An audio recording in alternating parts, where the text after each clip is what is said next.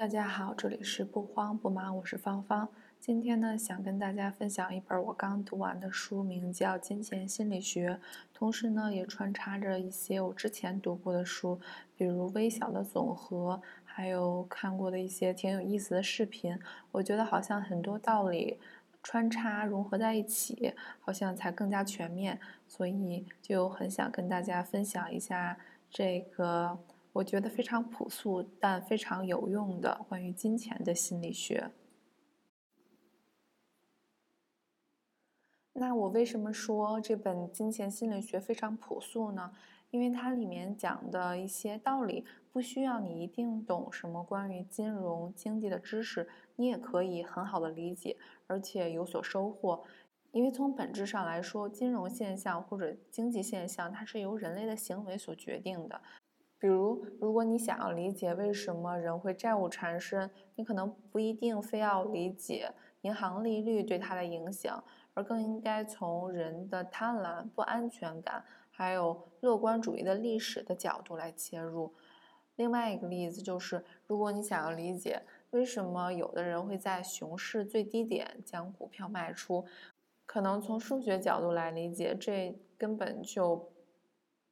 不合理。但是如果设想一下，那个活生生的投资人，当他在面对家人的时候，心里盘算着这笔股票的投资行为是不是会危及家人未来的生活的那种心情的煎熬的时候，可能就能更好的理解他为什么会有这样的行为。所以我觉得，呃，作者选了一个非常好的切入点来谈。嗯，关于金钱，嗯，很多人都甚少提及的心理学的一部分。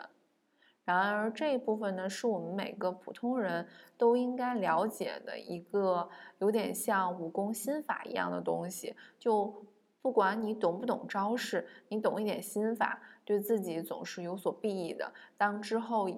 想学招式的时候，嗯，当你懂了更多的金融经济学的知识的时候，这套心法对于你来说依然是有所益处的。你能更好的应用你所学的那些硬知识。那先说一点，让我觉得看完这个书感受很大的一部分，就是，嗯，抛开了对于财富成功的滤镜，我们人的行为，尤其是学习行为，很多是来自于模仿。嗯，但是呢，财富成功又很难以模仿，又很难说有一个什么成功的秘诀，大家复制了，大家努力了都可以成功这样的情况。因为，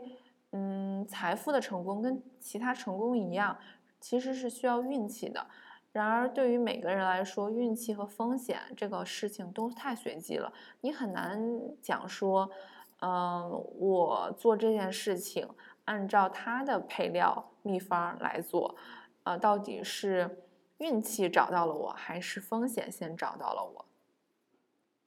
举个例子，哪怕是我们了解的很多关于金钱、商业的一些知识道理，当我们了解的越多，就会发现其中有些甚至是相互矛盾的。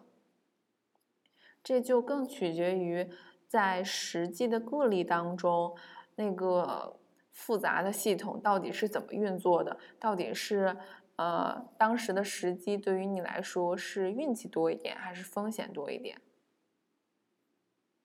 举个例子，就很多嗯财富自由也好，或者破产也好，很多结果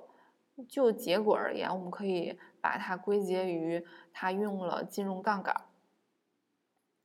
然后有很多优秀的经理和一些非常糟糕的经理，他们都会做相同的一些行为，那就是努力鞭策，让员工努力工作。呃，还有一些商业智慧，比如说客户永远是对的，还有是说客户不知道他们真正想要什么，都被大家认为，嗯，好像是呃商业的智慧和。归你。很多人成功呢，我们可以说他是因为够大胆、敢冒险，嗯，一些人失败呢，我们也可以把它归结于他太过于鲁莽，不计风险。就所以说，你很难度量成功的大胆之举，还有愚蠢的鲁莽行为之间的距离到底是有多少，差别有多大。往往都是看结果，然后我们再往前找归因。其实，所以就这样的。找出来的归因，大部分也都是取决于结果，所以就你很难带着这样的归因去创造一个你想要的结果，因为这个结果本身就是随机的，是看运气和风险的。那这么说，是不是说我们就完全不用参考历史的经验或者别人的经验呢？当然不是，我们很大一部分学习确实来自于模仿。但是在模仿之前，一定要带着批判性的思考来想一下，呃，这个道理、这个行为是不是适用于我自己本身？同样不要忽略呃运气和风险。这里面呢，我很喜欢作者给他儿子写的一封信里面的一部分内容，就很好的讲出了对于运气和风险的尊重。他是这样讲的：有些人出生于重视教育的家庭，而有些人出生于轻视教育的家庭；有些人出生于鼓励创业、朝气蓬勃的经济环境当中，而有的人出生于动荡和贫穷的环境中。我希望你成功，也希望你能通过努力赢得一切。但是你要知道，不是所有成功都源自努力工作，同样，不是所有贫困都是因为游手好闲。在评价别人和自己时，都要牢记这点。我们确实不应该看一个成功或者失败的个例来给自己一些指导性意见，更有价值的呢，可能是寻找一些成功或者失败的普适性的模式。这个普适性的模式呢，就大概率会适用于我们每个人的一些金融决策。然而，这样的普适性的模式的道理呢，就是像我标题所说的，其实是非常朴素的。那让我觉着第一重要的，可能就是我们之后的很多呃延展或者拓展，都是基于这一点的，就是复利。我觉得这可能对于嗯读过一些经济金融学书的人来说，就算是老生常谈了。就很多东西，嗯，你都可以把它想成是复利的一些收获和结果。我们最常举的例子就是巴菲特，他可能他净资产当中的八百一十五亿都是在六十五岁之后赚到的。但是呢，这是一个个例，我们可以体会一下复利，但是并不是说每个人。嗯，按照巴菲特那样去做，就也能像他那样幸运。嗯，六十五岁赚到那么多钱，是因为他所呃出生的年代和当时美国的整体经济发展，在在他啊生命的大部分时候都是往上走的。但是我们还是可以在他个人的例子上，嗯。能够感受到复利的巨大作用。那举一个更简单的例子，其实复利它背后呢是指数型的增长，但是我们的大脑其实对于线性的增长会更加的呃直觉，更加的好理解。那比如说，我现在让你心算，嗯，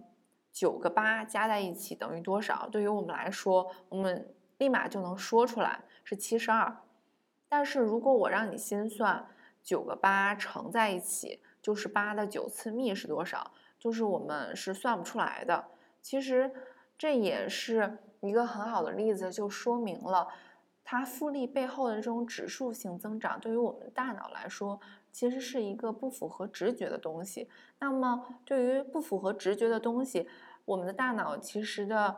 一个直接的反应就是很容易忽略掉它，啊，对于我们来说，就是我们尽管都知道复利是好的，复利是可以创造财富的，但是我们确实很容易忽略复利它潜在的价值，因为我们并没有真正的理解复利的巨大作用。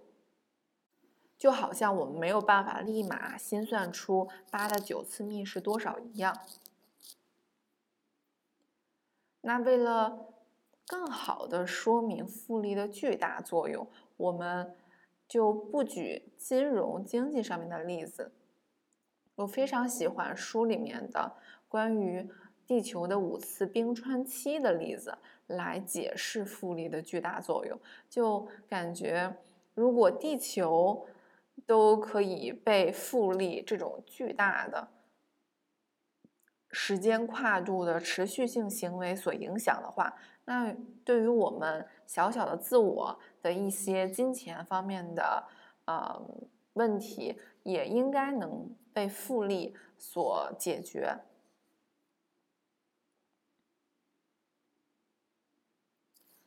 那就现在的研究表明。地球已经经历了五次冰川期，那冰川期是如何形成的呢？很多科学家都对此进行了研究。目前所接受的理论是，是因为受太阳和月球的引力的影响，地球的倾斜角度会发生轻微的变化。那么，它就朝着太阳所在的方向会倾斜的角度会有所不同。在这个长达上万年的过程当中，地球的两个半球所吸收的太阳辐射就比过去来说有轻微的增加或者减少。但是冰期的形成并不是因为那么几个极寒的冬季，相反是因为凉爽的夏季。那是因为冰川的形成，它是因为。夏天没有足够的热量来融化上一个冬季所留下来的冰雪，那么这样日复一日，下一个夏季，呃，就它所面临的冰雪就会更多。这样一年一年的叠加，当季节性的积雪就逐渐的演变成了大陆的冰川。就这个过程还真的挺让人觉得不可思议的，就是。这个如此规模巨大的现象，原来是因为一个相对很不起眼的变化。所以说，如果一个事物不断的重复和积累，哪怕只有一丁点儿增长，它只要是持续的为未来持续的提供动力，它就算有再低的起点。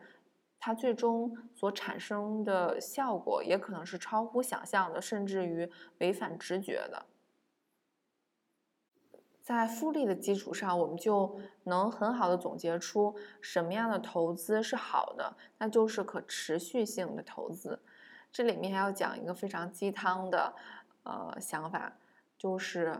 那可持续性的投资之一就是投资自我，因为。只要你持续不断的一直，呃，投资自我，让自我成长，那么之后你能长成模样，或者你能取得的成就，就是现在无可估量的。那也是在复利的基础上，另外一个延伸的想法就是一定要活的时间够长，就是说生存应该成为一切策略的基础，无论是对于投资也好。还是个人的职业、人生规划，或者是经营生意，生存永远是第一要务，就是要保证你在场上的资格。嗯，只要音乐不停，你就在场上一直跳下去。这样的话，嗯，长期乐观的想，你总能迎来比较好的结果。只要时间够长，我们每天都给小树苗浇水，那它总能长成参天大树的。那另外一个小细节就是，嗯，因为为了活得足够长，所以对于投资来说，比起巨大的回报，其实财富安全是更加重要的。因为财富安全能够保证你在场上的资格。你只要在场上足够长，那总能找到或者等来可能属于你的运气。那在于金钱规划上来说呢？为了保证你在场上足够的长的资格，其实给自己的财务规划留有容错空间就非常重要。这个容错空间也经常被称为是安全边际，就是它有很多种形式，可能是你节约预算，嗯，就是有弹性的思维、宽松的时间安排等等，能够让你能够比较嗯稳定的，呃，不太受。哦，一些意外的影响。那其实对于普通人来说，嗯，我觉得给自己足够的容错空间的第一要务就是要存钱。就是这一点上，我觉得，嗯，可能大部分，我觉得中国人对比美国人来说，已经做得很好了。就是可能受父辈的影响，或者是本身自己，嗯，成长环境，其实存钱，嗯，可能是一个已经对于大部分中国人来说是一个习惯。但是我还是想再次强调存钱的重要性，嗯，因为在我的成长过程中，尤其是二十多岁的时候，就我当时会觉着挣钱的能力更加重要，因为。所谓开源节流嘛，你要想着多开源，而不是怎么样的省钱，好像听上去更酷，而且会更加快速有效一些。但是呢，当你慢慢工作，你会发现，你你会觉得，只有当你工作第一年的时候，你可能觉着自己好像是最有钱的，因为你可以支付得起自己的房租，然后还。嗯，可以有钱去呃做一些额外的休闲的一些消费等等。但是当你工作的越久，然后慢慢步入成真正的成年人的生活之后，你才会发现，其实生活中需要开销的地方很大。然而随着年龄的增长，可能比如说你的商业保险、你的健康保险的成本也会增加。所有的这些都需要，不仅仅需要你的。呃，持续挣钱，然后持续挣钱的能力，同样也需要你每天每个月的存钱的习惯。而且，尤其是当在中年的时候，中年危机的很大一部分原因，也是因为人们会觉着好像事业上，嗯，再上一步的难度很大。当没有办法再上一步的时候，也就意味着其实你的。开源的限度已经达到了最大，那么面对年老带来的越来越多的风险，其实应该要做的是相对而言存更多的钱来应对之后随着年龄增长之后更大的风险。作者在书里面讲的也很好，就是你不要想着说我存钱说。呃的原因是因为我要存钱买房，我要存钱买车，我要存钱买包，而是就哪怕你不是要买任何东西，有一个巨大的大项支出，你也应该存钱，因为所谓意外就是你想不到的事情，你要为那些你想不到发生的那些意外所留下足够的储备金，这样的话你才不至于太过于狼狈。很多美国的。中产的没落或者破产也好，或者是跌落，呃，或者是底层人民变成嗯流浪汉，可有一部分原因也是因为，可能当意外来临的时候没有足够的储备金。这里我不是要责备，或者是说那些嗯。阶级滑落变成流浪汉的人就是理所应当，因为我们前面已经说到了，有些风险是我们不可控的，也并不是说我们只要存够了足够的钱就一定能面临所有的风险。如果当风险巨大的时候，可能就不是我们日常的存钱能够应对的。但是我们能做的也只能是说，在我们控制范围内，在我们能够调节的这些变量当中，尽可能增加自己的保险系数。那其实不仅对于普通人来说，对于那些嗯经营个人财富非常成功的人来说，他们其实也不一定是有着巨高的收入，但是他们有一个共同点，就是，呃，可以完全不在乎别人，可以完全不在乎别人如何看待自己来存钱，尽可能的，呃，提高自己的储蓄率。那关于储蓄率或者变富这件事儿，嗯，你可以很好的类比锻炼这件事儿，就是。大多数人为什么其实很难变瘦？包括我自己，一部分原因就是在锻炼过之后就会想：啊，我运动过了，那么我是不是可以吃一顿大餐来犒劳一下自己？但是变瘦或者说富有，就是意味着你在运动完之后还能拒绝这个大餐。那我很喜欢作者他自己的生活习惯，就是他自己是做金融投资的，他的太太是医疗从业者。那随着职业上面的晋升，他们的收入都有所提高，但是他们的生活习惯、消费习惯并没有随着收入的提高而提高，而是。基本上一直保持在了他们二十多岁的消费习惯就已经定型了，所以可想而知，当他们职业带来晋升的时候，他们有更多的收入，但是他们的支出还是依然非常的朴素，只是呃一些生活的必须的开销，然后他们的生活习惯或者感受到乐趣的方式也是。基本上是不用花钱的，比如说家人一起散步，呃，听听音乐，啊，听听 podcast，读书，这些都不需要巨大的消费就可以得到的一些生活上的幸福感。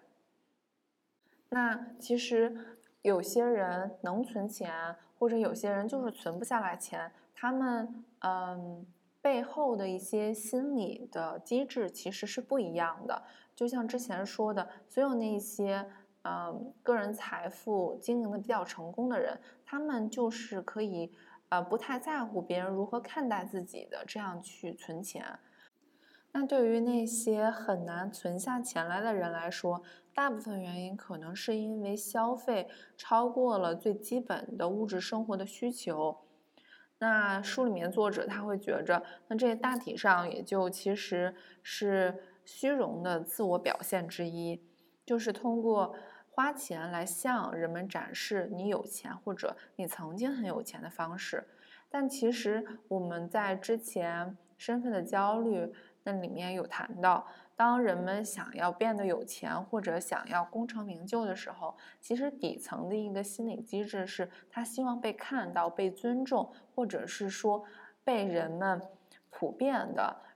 呃，能够感受到爱。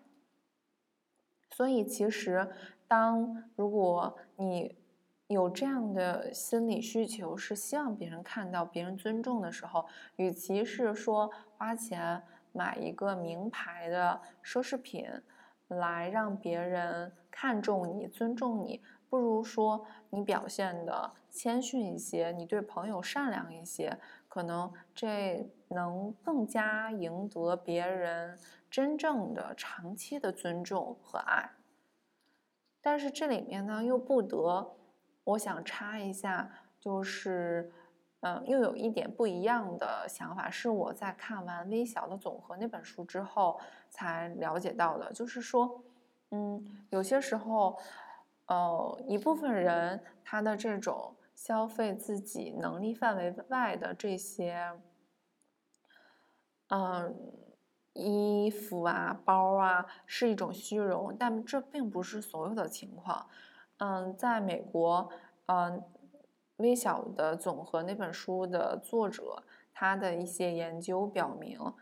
就是当少数群体，比如说呃黑人、有色人种或者本身呃社会阶级地位比较低的那一类人。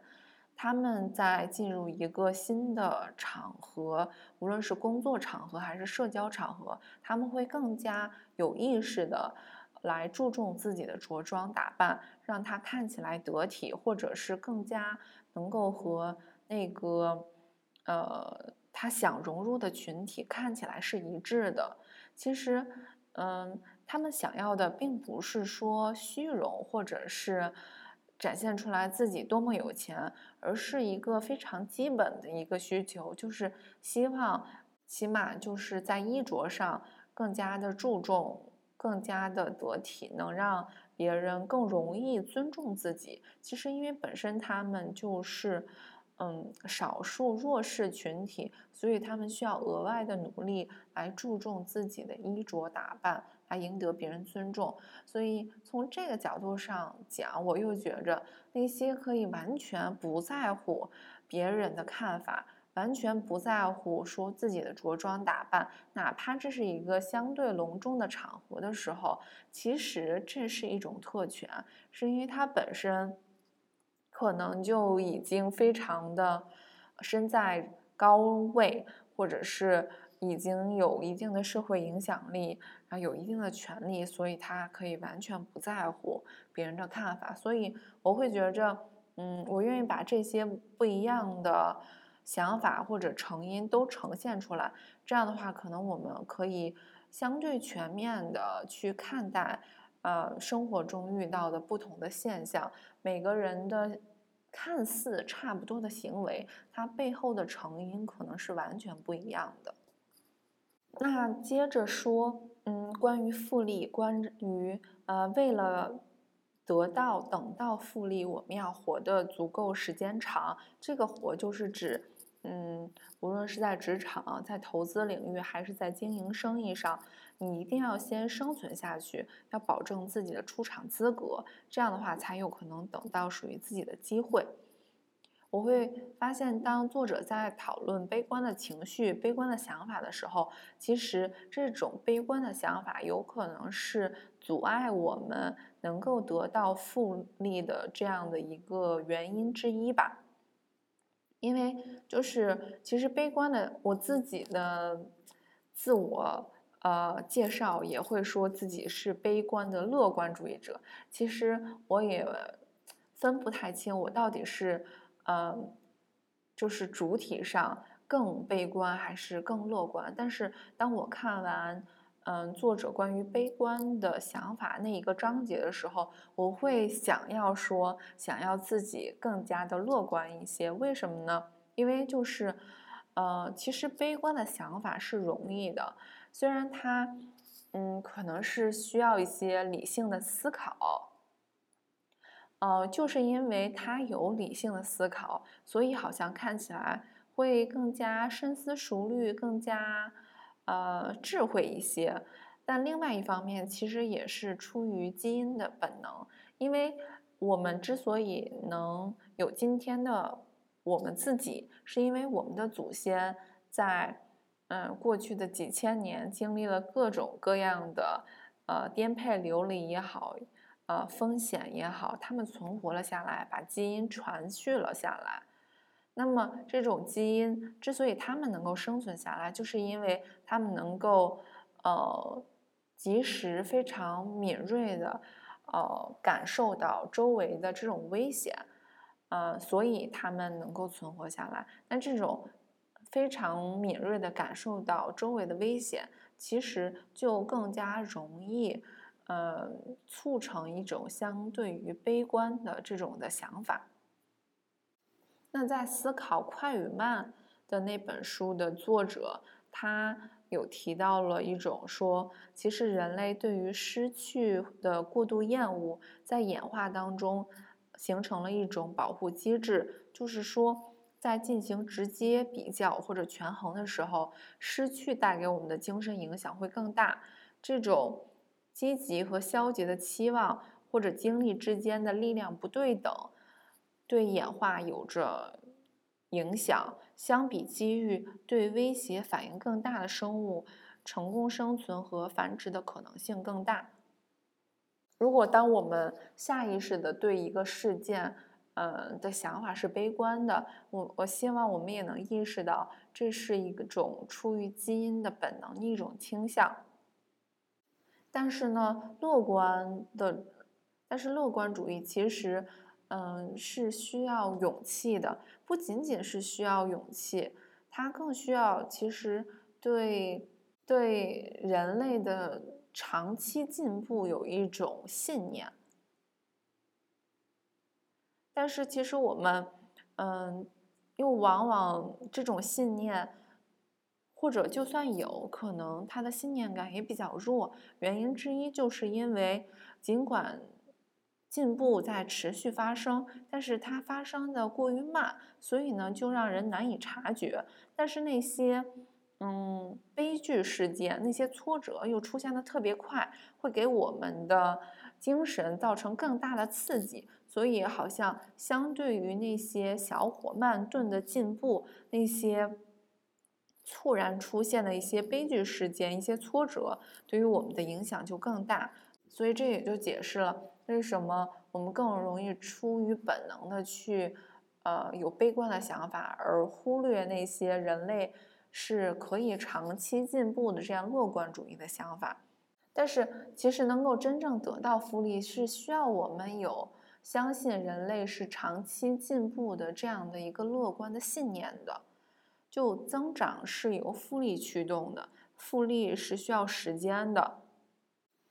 所以我会觉着，如果能够说在心理层面上能够让我们，嗯，更容易抓住复利的一个呃心态，就是你要更加乐观一些。那比如说举个例子。就是美国经济在过去一百七十年表现整体呢是稳定的斜率增长的，但是期间又发生了超多的变化和意外，比如说它有三十三次经济衰退，累计持续了四十八年，没有任何人能够成功预测这些经济衰退里面的任何一次，股市跌幅超过了百分之十的情况至少发生了一百零二次。股市的市值蒸发三分之一的情况至少发生了十二次，年通货膨胀率超过百分之七的独立年份就有二十个。根据谷歌搜索的结果，“经济悲观情绪”一词在报纸上出现了至少二点九万次。但是，在这过去的一百七十年里面，美国人的生活水平提高了二十倍，但是没有哪一天。不让生活在其中的人感到悲观，每一天都有陷入悲观的理由。通过以上的数据，其实我们也可以感受到，如果我们纠结于每一天具体的，或者是短时期内具体的这种嗯下降、这种不好的表现，其实很容易陷入悲观。但是，呃，我们又没有透视。或者可以直接看到未来的这种预测能力，呃，就很难保持相信未来一定会更好的这种信念。但是又只有有了这种信念，你才能够等到哦，就是未来的几十年的时候，你能持续性的收获这期间复利的积累。但是我必须也要承认，就是说，在乐观的同时，又对风吹草动保持警觉的这种心态，其实很难做到的，因为我们大脑的直觉就更容易接受一些非黑即白的这种绝对性的判断，而不是那种多面性的能够兼容。但是这。也就是说，对于我们的挑战来说，就是我们需要短时的警醒来让自己生存下来，来让自己一直活下去。但是同时呢，也要有长期乐观的这种信念，这样呢，我们才不至于说在某一个时刻撤出，然后也只有这样呢，才能等到复利的这种收获。最后一点呢，就想说，嗯。真正的财富是那些看不到的部分，我们呢又经常是通过模仿来学习，可是这种看不见的特性，就其实让我们很难模仿和学习别人的经验，就会觉着财富这件事儿，其实嗯也很像我之前嗯的录过的那期，就是无路可走，就是说的 pathless path。就是每个人的路是不一样的，对于别人的经验、历史的经验可以借鉴，但是一定要还是要走出自己的路。但是我们走出自己路的时候呢，如果能够兼具呃以上说的这些心理素质，可能我们这条路就会走得更踏实、更稳健，能够一直走下去，直到走到有复利收获的那一个节点。那就再次重复一下这些朴素的但非常有用的关于金钱的心理学，就是要抛开对财富成功的滤镜，因为每个人其实都身处不同的游戏，承受游戏的风险也都不一样，所以，嗯，要想好自己的风格，同时说没有什么财富的秘诀。嗯，财富的秘诀就算有也难以复制，因为我们要非常尊重非常随机的运气和风险。另外一个就是，大部分的财富来自于复利，为了能够，呃，真正等到复利，我们要保证自己活得足够长，就是在投资、呃，职业规划和经营生意的时候，应该把生存当做一切的基础。所以，为了能够生存下去，我们就要格外的注意财富安全。那么，能够保证财富安全的一大要素就是我们要有容错空间。容错空间又是从哪里来呢？对于大部分的普通人来说，就是存钱，就是你把存钱变富变成一个就像你锻炼变瘦一样的一个过程。你在锻炼之后，你在有收入的提高之后。不是说去大吃一顿，去大买特买来满足自己的，无论是虚荣心也好，还是让自己短暂的开心一下。你要做的是，在锻炼之后不去大吃，在收入提高之后也能保持节俭的生活习惯。这样的话，你才有更高的储蓄率来给自己，嗯，建立一定的，嗯，抵抗风险的堡垒。那以上呢，就是我在嗯读金钱心理学的一些收获。希望大家有时间也可以看看这本书，相信可能你会有呃一些不一样的想法，也欢迎告诉我你的收获想法是什么。那么这期就先这样，我们下期再见，拜拜。